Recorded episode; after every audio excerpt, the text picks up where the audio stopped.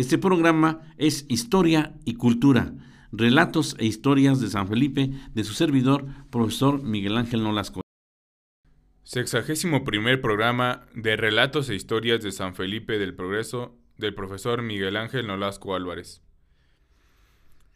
Saludos amigos de Radio Minajo, a todos los cibernautas que nos escuchan y nos ven cada semana, les apreciamos su agradable atención. Desde esta cabina, sus amigos, Oscar Marcial en controles, René Campos en la conducción, Rubín Nolasco en la lectura de cuentos y Miguel Ángel Nolasco Álvarez, cronista municipal de San Felipe del Progreso, Estado de México, con las efemérides municipales, estatales, nacionales y mundiales. Hemos iniciado esta emisión de relatos e historias de San Felipe con un precioso vals del mexicano y más concretamente guanajuatense José Juventino Policarpo Rosas Cárdenas, titulado Sobre las olas. Pasamos ahora a compartirles los acontecimientos trascendentales ocurridos en el ámbito municipal en la semana correspondiente del 2 al 8 de julio. Bien, pero antes también mandamos un saludo a mi sobrino Narciso Romero Nolasco y hacemos votos por su propio pronto restablecimiento. Saludos a mi familia que hoy cumplen años dos, mi hermana y mi cuñada Carmen. Bien, vamos a los acontecimientos municipales que han sido trascendentales en la vida de nuestro municipio San Felipe del Progreso. El primero de julio de 1936 se otorgó la resolución presidencial a los 89 peticionarios para crear el ejido de San Nicolás Mabatí. Se afectó a la hacienda de Cote de don Vicente R. Pliego con 510 hectáreas de monte, aunque solo se entregaron 150. El 2 de julio de 1891, Jesús Montiel Reyes de Atlacomulco pintó para la iglesia de San Antonio Mestepec Nuestra Señora de Guadalupe. Ya antes la había pintado para San Felipe también. ¿eh? Tenemos un cuadro de la Virgen de Guadalupe que pintó Jesús Montiel. El 3 de julio de 1540 se concedía merced a Juan de Cuevas, o sea, una concesión, se concedía una merced, está correcto. Concesión, repito, valga la redundancia, perdón la redundancia. Eh, Juan de Cuevas es uno de los conquistadores que acompañó a Hernán Cortés en la aventura novohispana. Eh, se le concedió el término redondo, así se le llamó a lo que le dieron, una legua desde un punto hacia la redonda. Estancia que estaba a cinco leguas de Islahuaca a Tajimaroa, en el camino que va a Michoacán, lugar donde también se concedió una venta. Hoy derivó en la hacienda de Carmona y en el pueblo que se llama Concepción La Venta. El 4 de julio de 1850, el ilustre dramaturgo Fernando Orozco Iberra, Meteoro Fugaz, en palabras de Altamirano, primer romántico de las letras mexicanas, don Fernando Orozco Iberra es el primer romántico de las letras mexicanas, dedica su novela La Guerra de 30 años a su hermano, el historiador Manuel Orozco Iberra. El 5 de julio de 1920 se concedió a don Federico López tener un oratorio semipúblico en su casa, el cual, según acta de visita del vicario foráneo de El Oro, México, de fecha 6 de noviembre de 1924, estaba bien atendido. La casa de don Federico López, para que nos ubiquemos, es donde ahora está el, el restaurante de las bóvedas abajo. Tiene portalito y casi siempre está cerrada esa, casa.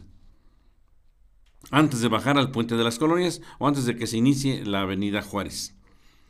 El 6 de julio de 1850 falleció en la Ciudad de México el autor de odas, poesías, inscripciones latinas y romances, el sanfelipense don Manuel Gómez Marín. Así se llama la biblioteca de este lugar, San Felipe del Progreso. Hacemos una pausa musical en este su programa de relatos e historias de San Felipe del Progreso del profesor Miguel Ángel Nolasco Álvarez, para que se deleiten con estos hermosos valses que hemos seleccionado para nuestros amables seguidores. Dios nunca muere de don Macedonio Alcalá. Nuestro mayor deseo es que sea de su completo agrado.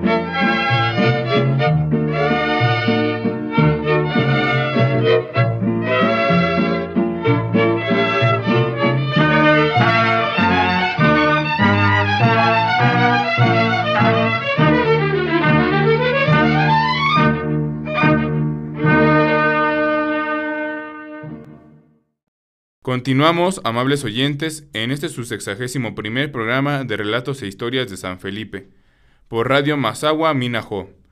Les comparto una frase del científico Albert Einstein. Temo el día en que la tecnología sobrepase nuestra humanidad. El mundo solo tendrá una generación de idiotas. Ahora con la lectura de un cuento más de nuestra autora favorita, Gabriela del Carmen Guadarrama Díaz González, en voz de Rubín Olasco Martínez. Códice Techaloya. El abuelo me contó que, durante la colonia, los españoles procuraban escribir en idioma europeo, pero también en náhuatl, de los indígenas nahuas. Ese día se acercó a un gran mueble y de un cajón sacó un libro. Me dijo, que una amiga llamada Mari había investigado mucho y escribió sobre un códice. Ven, acércate, vamos a leer, me dijo. Aquí dice que Tlalalma Techialoyan o Códice Techialoyan menciona cuántos mecates se les otorgó a los que trabajaron las tierras y el tipo de cultivo que sembraron en la época colonial. El abuelo me explicó que un mecate correspondía a 50 varas para los terrenos de grandes extensiones y solo 5 para los pequeños. Para Chapultepec, mi niño, de la traducción del náhuatl se escribió con 2 veces 402 veces 20 mecates que van derecho. En este códice aparecen los nombres designados a distintos pueblos, entre ellos el de Chapultepec, y además se representó dibujado con un chapulín por encima del tepetl o cerro. Chapultepec. No es por nada, pero me gusta soñar despierto de vez en cuando. Pero me pongo a pensar en cómo pudieron convivir los indígenas con los españoles. Llevo bien grabadas las palabras del abuelo, pues siempre dijo, no debería existir la desigualdad porque todos somos seres humanos, aunque muchas veces unos cuantos olvidan esta condición. En otro momento, el abuelo Lázaro me explicó, mi niño, ¿sabías que Chapultepec también proviene de náhuatl, cuyo significado es chapuy, que quiere decir chapulín o langosta, y tepet se representa al cerro, pero también que la C se utilizó para decir en. De este modo entendí perfectamente que su topónimo significa en el cerro del Chapulín. Además, su glifo alude al cerro como elevación. El agua, lo que fuera la laguna del Chignahuapan, del Alto Lerma y que también formó parte del territorio de Chapultepec, y los bordes laterales. Representan la vegetación existente, dijo. Ahora entiendo por qué un montón de estos insectos habitan a diario en mi casa. Ya hasta le dije a mamá que parecen formar la danza de los chapulines, afirmé. Hemos seleccionado para ustedes, amables seguidores de Radio Masagua Minajo y del programa Relatos e Historias de San Felipe, agradables melodías, en esta ocasión valses del recuerdo, música de nuestros abuelos, con esta pieza María Elena.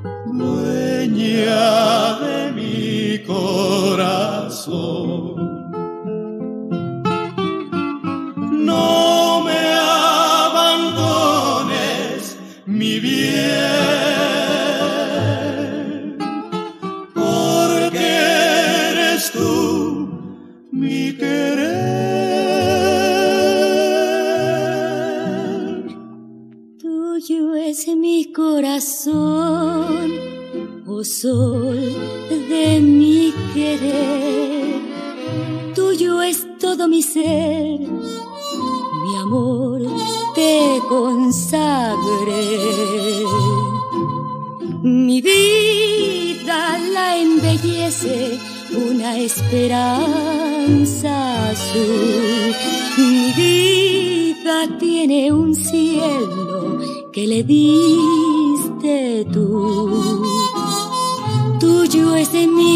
corazón, oh sol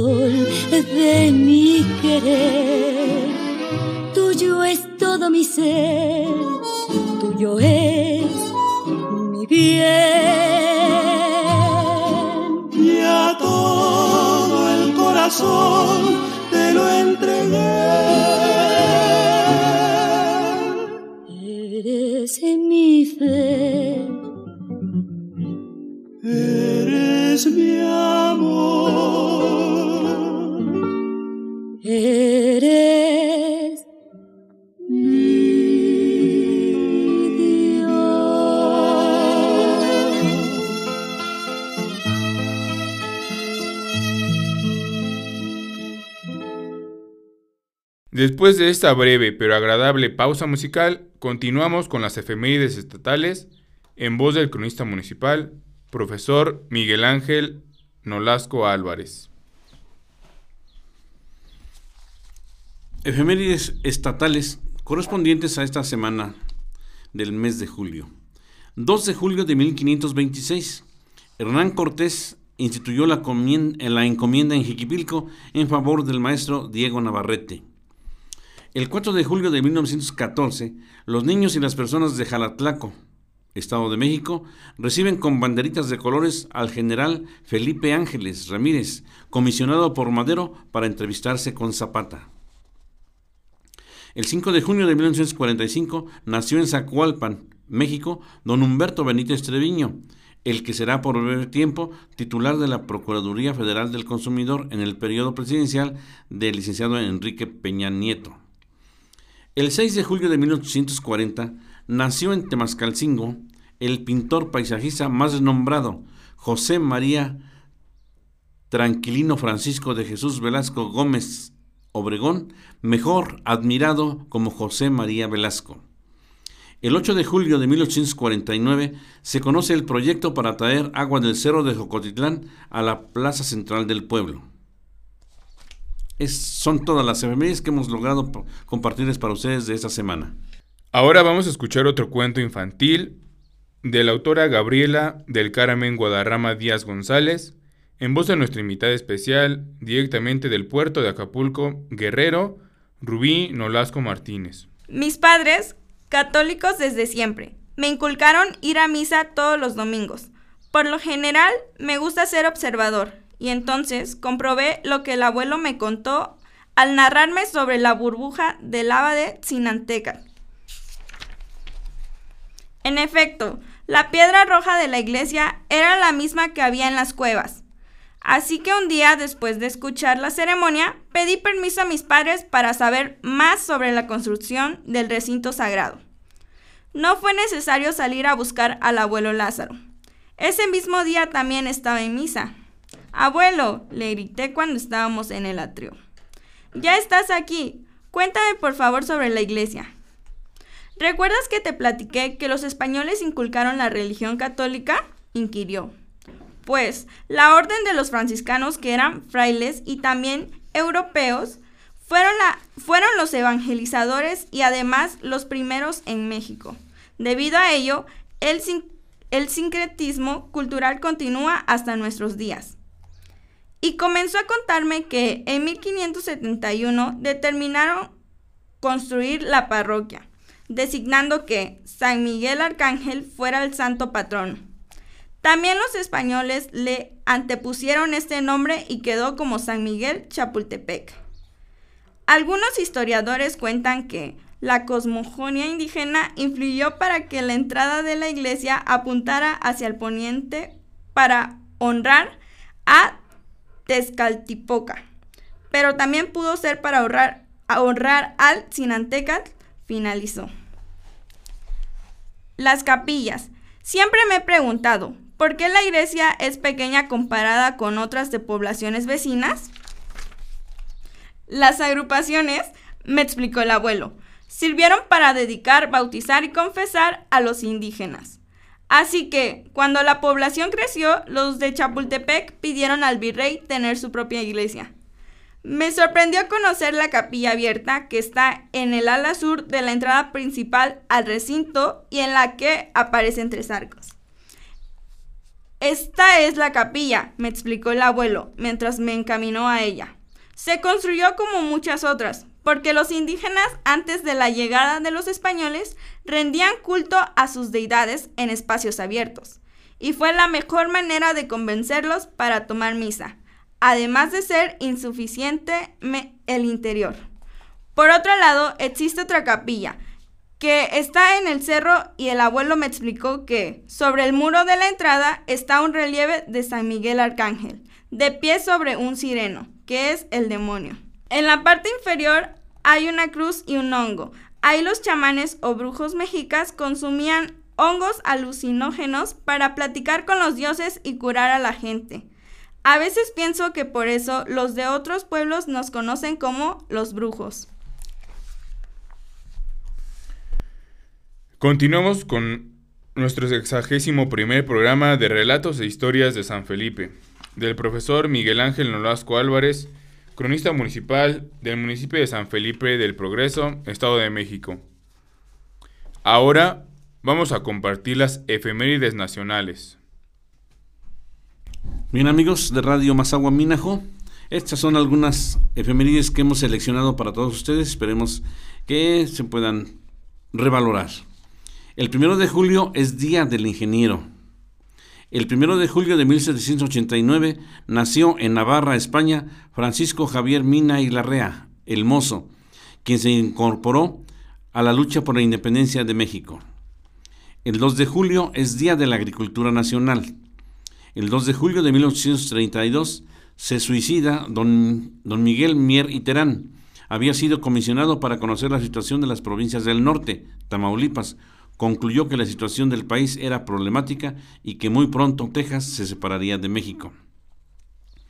El 3 de julio de 1955, en nuestro país, por primera vez, las mujeres acuden a votar para elegir a sus autoridades. Antes lo habían hecho en Bélgica y Holanda desde 1922. El 5 de julio de 1858 muere en la Ciudad de México don Valentín Gómez Farías, dos veces presidente de México. El 6 de julio de 1812 nace en Veracruz don Miguel Lerdo de Tejada, ideólogo y político liberal. El 6 de julio de 1845 nace en la Ciudad de México la cantante Ángela Peralta, conocida como el ruiseñor mexicano, que en algún momento cantó en el Teatro de El Oro, Teatro Juárez de El Oro, Estado de México. El 6 de junio de 1907 nace en la Ciudad de México la pintora Frida Kahlo, que ha hecho escuela en nuestro país sobre el muralismo mexicano. El 7 de julio es Día de la Conservación del Suelo. El segundo jueves del mes de julio es Día del Árbol. El tercer miércoles del mes de julio es Día de la Secretaria. Amigos de Radio Mazagua Minajo, para continuar con el programa de hoy, les vamos a compartir otro vals inmortal, Rosalía.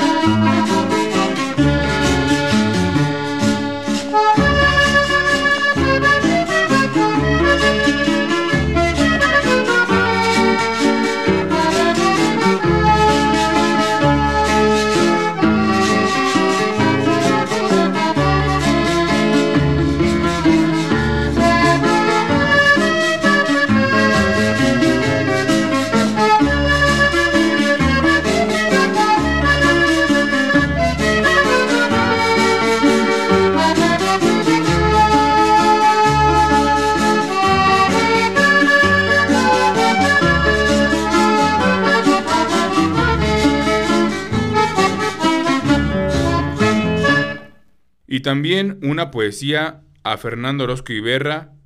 Con esto lo recordamos a 200 años de su nacimiento. Hace un mes, el 3 de junio de 1822, en voz del cronista municipal, profesor Miguel Ángel Nolasco. San Felipe del Obraje fue la cuna del perín litobate mexicano, cantador de amor noble y mundano que de corazón besó a la luna.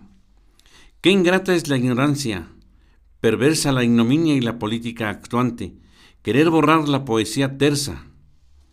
Nunca a esplendoroso bardo tunante. A doscientos años, Fernando Orozco, regio por las glorias de Altamirano, lecciones da de altura y de Ariosto. Sin perder galanura y esperanza, gente vendrá que te sabrá aquilatar, poeta colosal de gran templanza. Hacemos una breve interrupción con otro vals del recuerdo, muy añorado y tarareado. Cuando escuches este vals.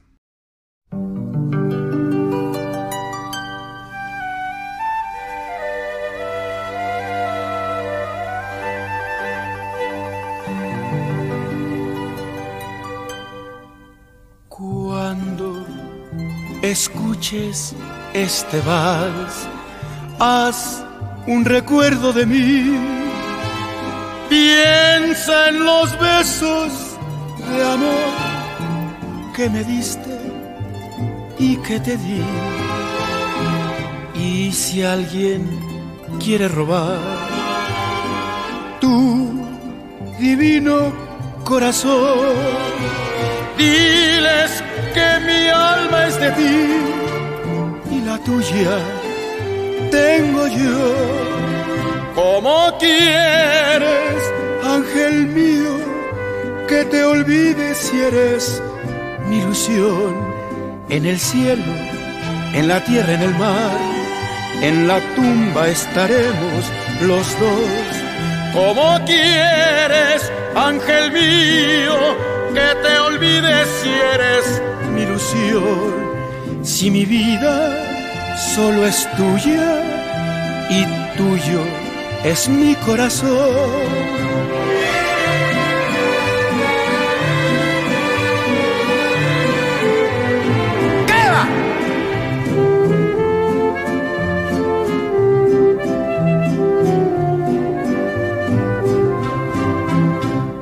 Cuando escuches este vals, haz un recuerdo de mí.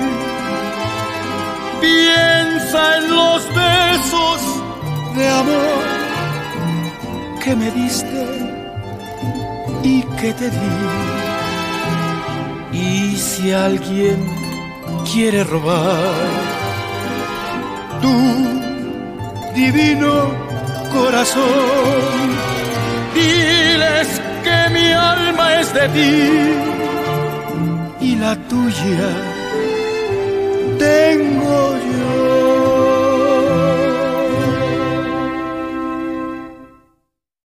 Vamos a las efemérides internacionales. La historia se teje día a día en todo el mundo, con estos acontecimientos que cambian el quehacer cotidiano. Así es, las efemérides nos trastocan las costumbres. El 2 de julio de 1897, Guillermo Marconi patenta el radio. Vean por qué hago esa aclaración, puesto que desde 800 1897 hasta estos momentos se ha superado muchísimo eh, la comunicación por medio del radio.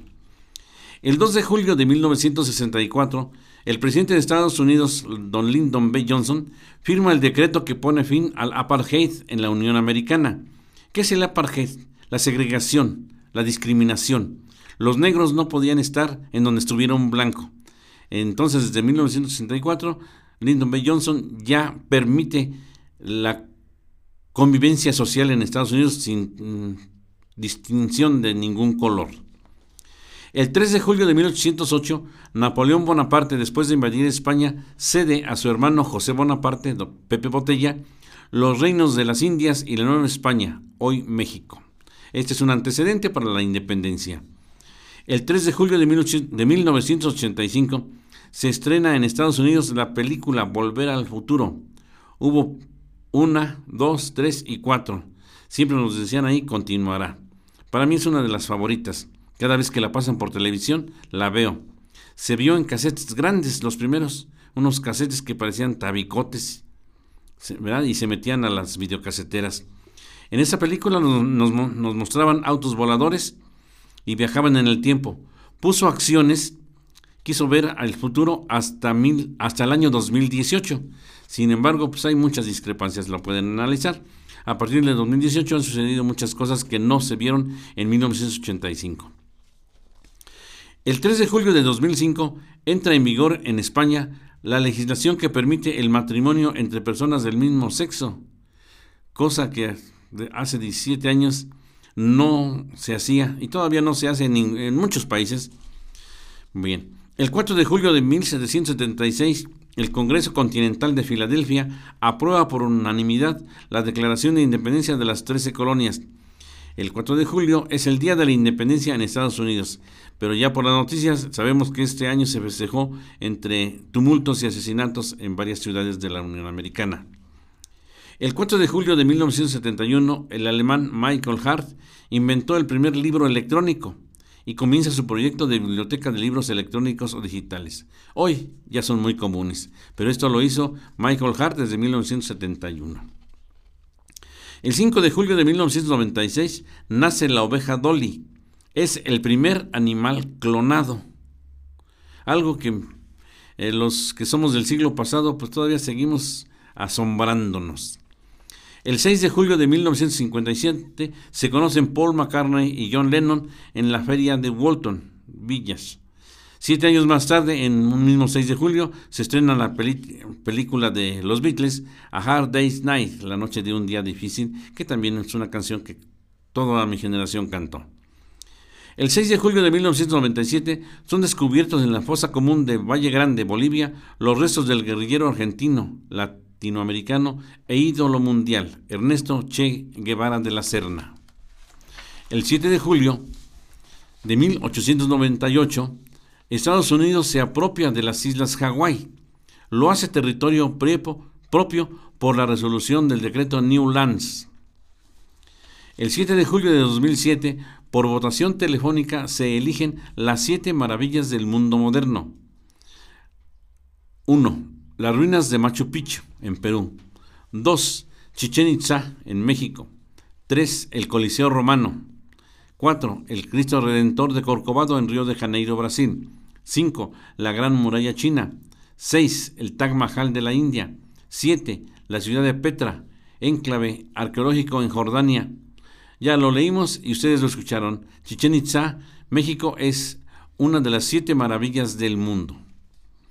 El 9 de julio del año 585 a.C., en Grecia se registra un eclipse total de Sol que había sido anunciado por el astrónomo Tales de Mileto. El 9 de julio de 1914, Batalla de Normandía u Operación Overlord por parte de los aliados ingleses y canadienses. Capturan Caen, ciudad en Normandía. El 9 de julio de 1893 nace Mimi Derba, María Herminia Pérez de León, Creó, junto con Enrique Rosas, la primera compañía cinematográfica en México, Azteca Films, antes se llamó Rosas Films. Hizo cinco películas en 1918. En una de ellas actuó con, la, con María Conesa, la gatita blanca. Hizo infinidad de películas, las primeras que realizó en cine mudo y después ya en cine sonoro. Actuó antes de los años dorados del cine mexicano y también actuó en los años dorados del cine mexicano, actuando al lado de grandes estrellas como Pedro Infante, entre muchos. La recuerdo en Nosotros los Pobres, donde hace el papel de la abuela de Chachita, y en esos momentos la odié, así literal. Dije, chinche vieja, cómo trataba a Chachita y cómo trataba a los pobres. Pero hasta ahora que localicé este, su nacimiento, encuentro que es una de nuestras actrices más capaces. Entre su filmografía están Ojos Zapatíos, Santa, México de mis recuerdos, Flor Silvestre, Naná, Cuando lloran los valientes, La mal querida, La ausente, Salón México, Ustedes los ricos, La mujer sin alma, cuatro horas antes de morir. Actuó como vedette, como tiple o cantante y fue la primera mujer que dirigió películas, o sea, fue la primera directora de cine. Ella fue Mimi Derba. El 9 de julio de 1894 muere Juventino Rosas, José Juventino Policarpo Rosas Cárdenas, en Cuba, murió en Cuba. Había nacido en Guanajuato, en Santa Cruz Galeana, hoy ciudad Juventino Rosas, en México. Eh, es músico y compositor, razón por la cual el día de hoy en el programa 61 primero de Relatos e Historias de San Felipe les compartimos música de vals y recuerden que iniciamos esta emisión con el vals sobre las olas de la autoría de nuestro Juventino Rosas. Amigos de Radio Mazagua Minajo, se despiden sus amigos Oscar Marcial en la tecnología, Ali Campos en la conducción, Rubino Lasco en la lectura de cuentos y Miguel Olasco en las efemérides.